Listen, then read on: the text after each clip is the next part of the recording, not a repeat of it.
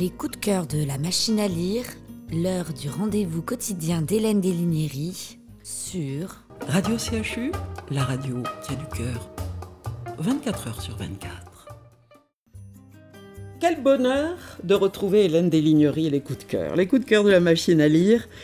Euh, même si le titre aujourd'hui euh, du livre que vous avez choisi, Ton absence n'est que ténèbres, euh, peut nous apparaître un petit peu sombre, paru chez Grasset, et d'un de ces auteurs qui montent, ces auteurs venus du Nord, venus du froid, Jon Kalman Stefansson. Alors, qu'est-ce que c'est que cette absence? Que sont ces ténèbres, Hélène? Euh, je vais vous dire tout ça. Je me permets juste de préciser, euh, Marie-Christiane, car c'est très très important et, euh, pour, pour vous, pour moi et pour les auditeurs, que c'est traduit de l'islandais par Eric Bourri, qui est un très très grand traducteur et qui est le traducteur de Stephenson. Alors en fait, moi, ce livre, ton absence n'est que ténèbres. À la machine à lire, j'ai rajouté, j'ai mis, je l'ai mis en coup de cœur et j'ai mis et ce livre n'est que lumière. C'est-à-dire qu'en fait, c'est un livre, je n'ai pas, pas très bien saisi le titre euh, parce que je trouve que c'est un livre euh, qui au contraire est très lumineux et juste.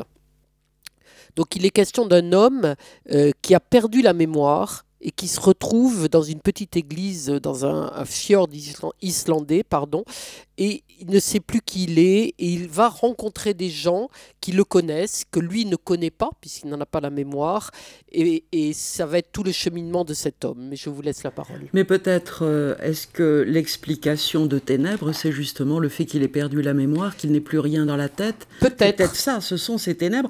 Alors donc une foule de personnages très divers, et comme on connaît l'optimisme d'Hélène Delignery, on va dire euh, divers comme la vie divers comme la vie. Alors c'est, je, ne vous parlerai pas de ces personnages car ils sont en effet, vous avez tout à fait raison, tellement nombreux que euh, ça serait impossible de parler de chacun.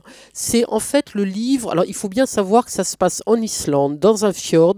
Euh, moi, aller en Islande est un de mes rêves. Et là, j'ai vécu ce rêve tellement on est imprégné du pays, de la lumière ou de la non-lumière, parce qu'il fait, il fait nuit très tôt, de ces petites maisons paysannes, parce qu'on est dans un milieu très rural, très basse, avec toutes les, les traditions, avec toute la manière de vivre des Islandais.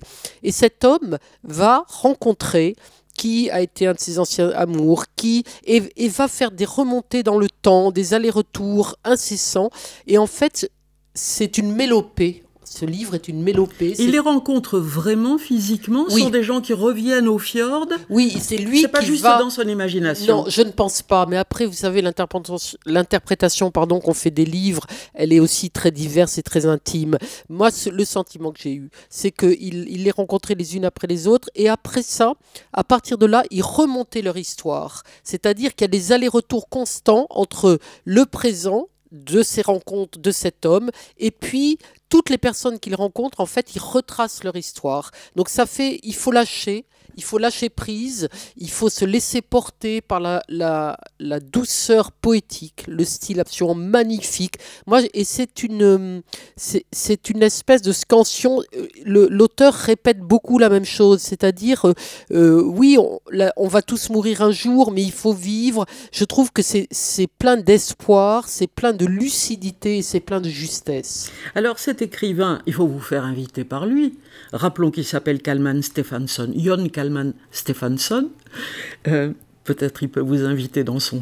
Alors j'ai bien l'intention, peut-être en juin, d'aller là-bas, mais il est venu à la machine à lire ah, déjà, pour présenter son précédent livre. Je ne sais plus, c'était pas Asta, c'était celui ça qui devrait être, Ça devait être Asta en 2018. Oui, peut-être. Parce que j'allais vous demander, et peut-être vous dire, c'est loin d'être un inconnu. Donc Asta a eu énormément de succès. Ça a été la révélation un peu pour ce garçon. Pour cet auteur, ça a été un peu le livre qu'il a révélé en France. En, Islande, il est très très connu.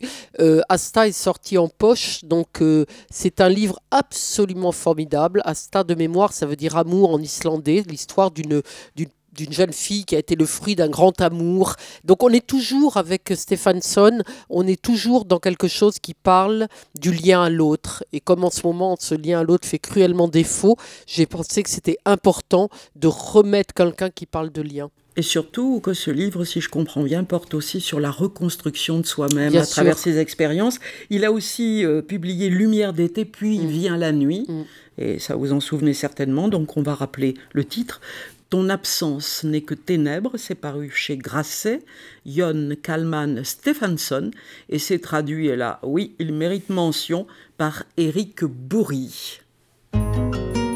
Les coups de cœur de la machine à lire avec Hélène Delignéry, Marie-Christiane Courtiou, Alix Hainaut de Failly à la réalisation. À retrouver en podcast sur radio-chu-bordeaux.fr.